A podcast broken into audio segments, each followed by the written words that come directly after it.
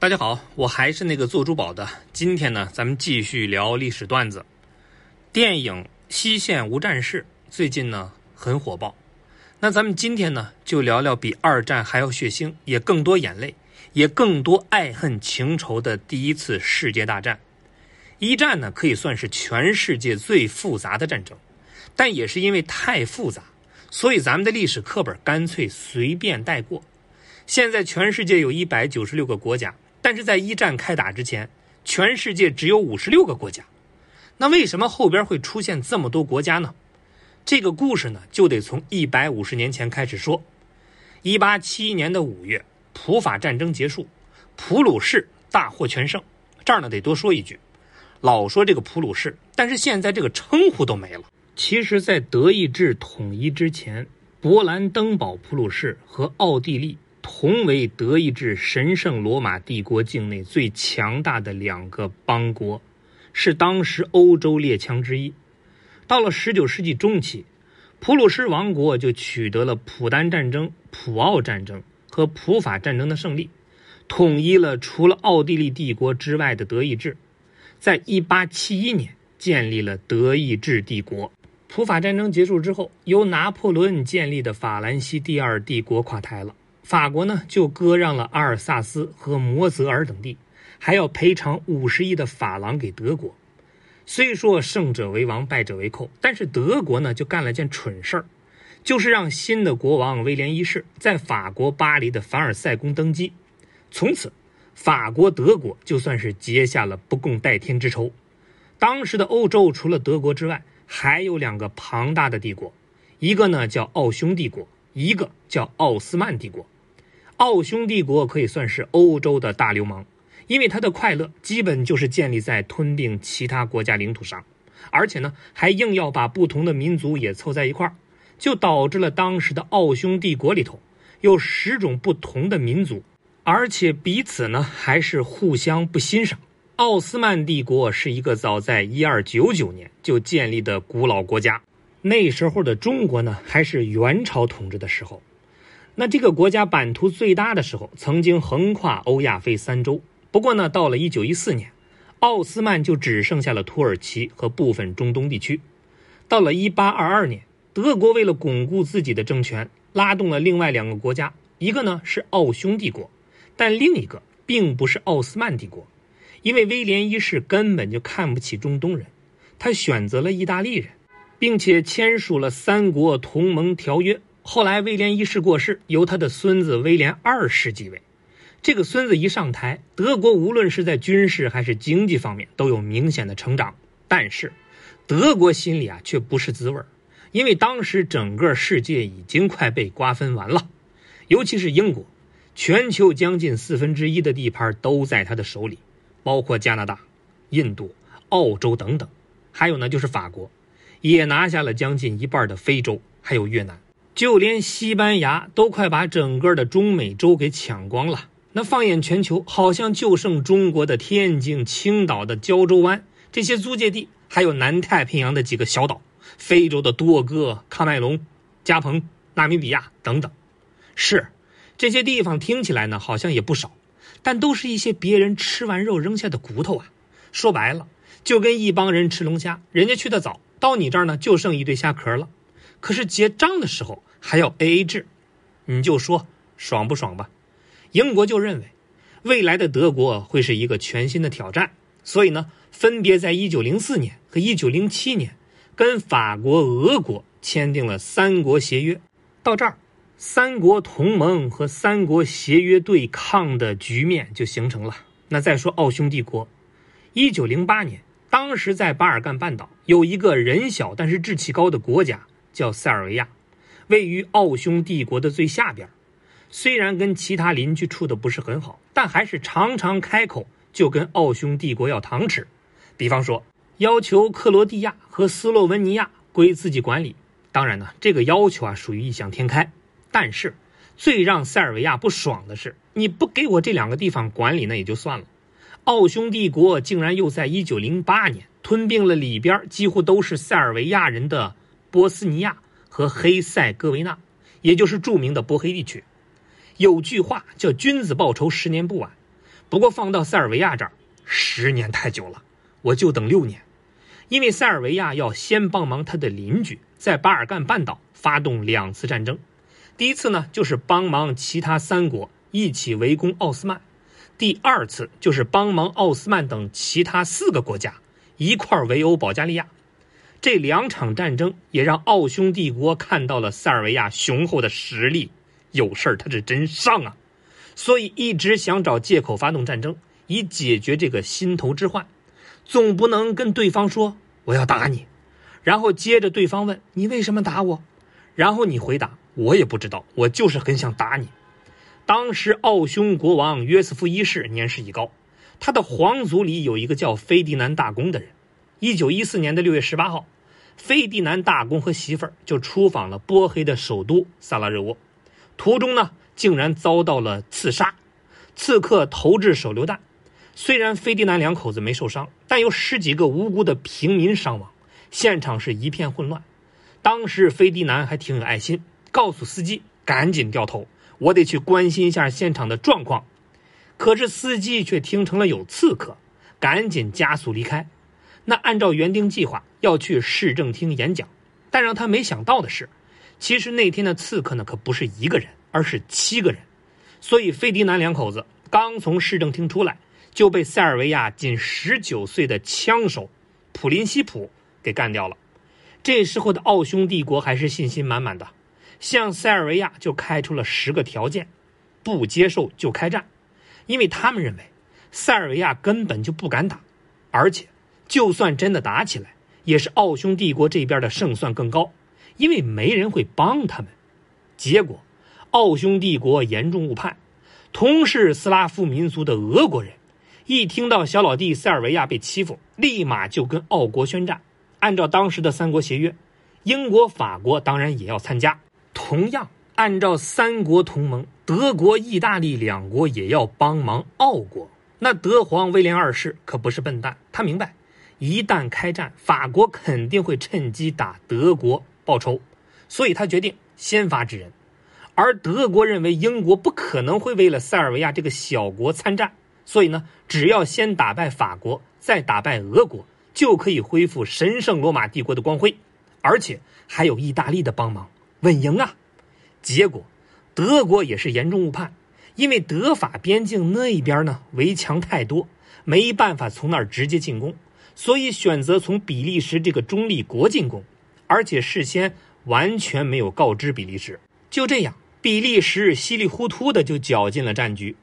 欧洲的老大英国，如果这些事儿他不去管，以后还怎么带人呢？再加上战前英德两国在非洲为了争夺土地，也发生过零星的冲突，那就逼得英国之后得跟德国宣战。德国呢还漏算了一项，就是意大利，因为这个猪队友。根本就没有人想真正的打仗，一战刚打响，他就宣布要中立，可想而知，威廉二世对意大利那得恨成什么样啊！不过也不光是他，几十年后，同样是德国最高统治者希特勒也会咬碎牙的恨意大利。其实这时候的欧洲已经和平快四十年了，大家好像都忘了战争的可怕，甚至都以为三个月之内战争就会结束。加上各国都不断的大搞舆论战，在报纸上刊登对方不堪一击、军队涣散等等，好像还没打仗就已经知道自己要胜利了。在一番鼓吹之下，彻底把一群只有十七八岁的年轻人给鼓动起来了。他们甚至连枪都不知道是怎么回事就直接上了前线。一战就在这么混乱的背景之下开始了，也就是菲迪南大公遇刺一个月之后，开打了。不过战争初期最爽的竟然是日本人，因为他们刚刚打赢了日俄战争，正准备一鼓作气继续侵略亚洲其他国家。怎么那么巧？这些目标地区大部分还都是德国的殖民地，那就有借口了呀。这也就是日本为什么可以在战后坐上战胜国谈判桌的原因之一。这时候的中国刚结束武昌起义，处于民国时期。虽然也有派兵帮助协约国，但几乎都是属于后勤补给。再说塞尔维亚和奥匈帝国这对活宝，在战争初期挺搞笑，因为奥匈帝国以为塞尔维亚很弱，所以呢就派了两个军团，塞尔维亚更是完全没有准备，兵都没征，枪还不够，甚至连军装都凑不齐。结果，第一次双方会战，塞尔维亚竟然还打赢了。德国这边呢，本以为可以轻松越过比利时，直捣巴黎，没成想比利时是真的抗揍啊！这就给英国和法国留出了更多时间备战。到了一九一四年的八月份，德国、俄国在东普鲁士爆发了坦能堡战役，俄国三十万人对抗德国十五万人，可是没想到不到五天就被击败。超过二十万的俄军伤亡或者是被俘，沙皇尼古拉二世气疯了，于是呢，把矛头就全部指向这场战争的始作俑者——奥匈帝国。起初，俄国被打的是落花流水，但是后来呢，俄国优势逐渐显现，奥匈帝国输了。这场只有二十天的加利西亚战役，双方共计损失六十五万兵力，基本属于双输。到了一九一四年的九月。德国终于占领大部分的比利时。要知道，比利时跟咱们的海南省差不多大，愣是挡住了德国两个月。然后德国直奔法国巴黎，眼瞅着就剩二十公里了。这时候的法国总统和高层啊都跑了，可突然间从非洲杀出一支部队，也就是法属塞内加尔部队和英国的联军。就这样，法国才活了下来。又过了不到两个月，奥斯曼帝国决定参战，加入了德国和奥匈帝国的行列。他的领导人就是穆罕默德六世。德皇威廉二世对奥斯曼就一个要求：帮忙攻打俄国就可以了。但是从奥斯曼这边攻打俄国，最快的方法是从亚美尼亚这边进去，也就是被称为欧洲之巅的高加索地区。有多高呢？平均海拔三千公尺。最高的厄尔布鲁士峰高达五千六百四十二米，你想什么月份？十一月份呢！一帮阿拉伯人跟俄罗斯人抢山头，结果有一半士兵还没有看到敌人的影子就被冻死了，剩下的一半呢也是死的死，残的残。这回穆罕默德六世就生气了，所以他决定在一九一五年初大规模的屠杀亚美尼亚人，因为这些人大部分都是基督徒。他就认为他们让奥斯曼倒了霉。据不完全统计，截止一战结束，有大约一百八十万的亚美尼亚人被屠杀。这件事到现在你都不能讲，尤其是在土耳其。到了一九一五年的四月，英国分别从澳洲和新西兰调来了五十万大军，打算对付奥斯曼帝国，也就是一战规模最大的抢滩作战计划——加里波利之战。就这么呢，又打了将近一年时间，但是英国没成功，反而损失了十五万人，也导致保加利亚加入了同盟国一方。同时，原本要中立的意大利，竟然私底下跟英法俄三国又签署了秘密条约，内容是：意大利退出同盟国，加入协约国，并且在一个月之内向德、奥两国宣战，并且答应意大利会把当初失去的土地给收复。意大利的天真真的是从一战就开始了。五月正式向德奥宣战，而英国对意大利的要求很简单，能够抢下斯洛文尼亚就可以了。著名的伊松佐河战役打响了，在打了一年半之后，意大利愣是连一公里都没有挺进，而且光这场仗，意大利就损失了一半以上的兵力。同年的四月份，化学武器也就是毒气战首次被用于战争。发明者就是德国的化学家弗里茨哈伯，初衷呢是希望能够快速解决战争，可是没想到反而延长了战争，还加深了彼此的仇恨。所以到一战结束之前，双方合计大约使用了高达六千六百万枚的毒气弹，死亡人数数百万。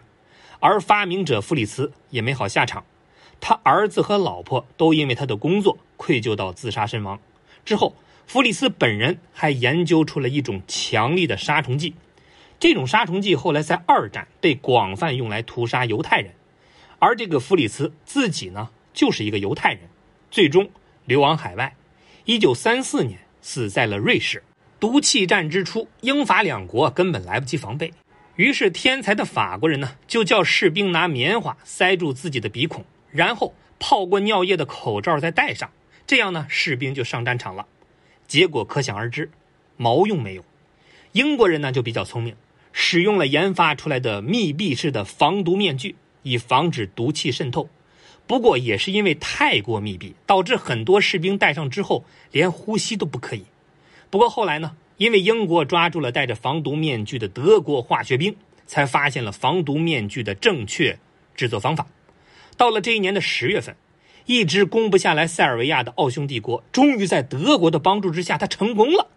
到了一九一六年的二月，号称史上代价最高的凡尔登战役爆发了，德法两国在十个月里。只往前推进了两公里，就牺牲了三十万人，还有将近百万人受重伤。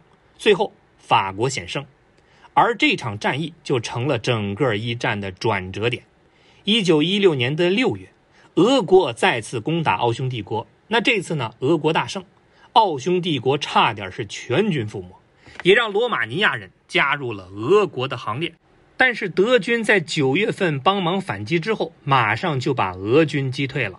到了一九一六年的七月，德国对抗英法联军的索姆河战役爆发。虽然只打了短短四个月，但是双方死亡人数高达一百三十万人，结果呢还是个平手，这也创下了一战单场战役史上最高纪录，同时也是历史上首次坦克战。到了一九一六年十一月。奥匈帝国国王约瑟夫一世逝世，二十九岁的卡尔一世继位。作为反战派，这位年轻的国王跟英国秘密协商要停战，但是英国呢却要求奥匈帝国割让一部分领土给意大利。本来签下去的他，一想到要给意大利那个叛徒好处，顿时就火了。所以呢，后来还是没让步，导致谈判破裂。一九一七年之后。世界各国的军人和百姓都开始意识到，这将会是一场无休止的战争。原本说好三个月就结束，眼瞅着快三年了呀，还分不出胜负。食物短缺，兵源残缺，大量传染病盛行，国内百姓生活困苦，四十多万平民又死于饥荒，所以各地就陆续出现了反战潮。到了一九一七年的二月，屡战屡败的俄国人受不了了，二月革命爆发。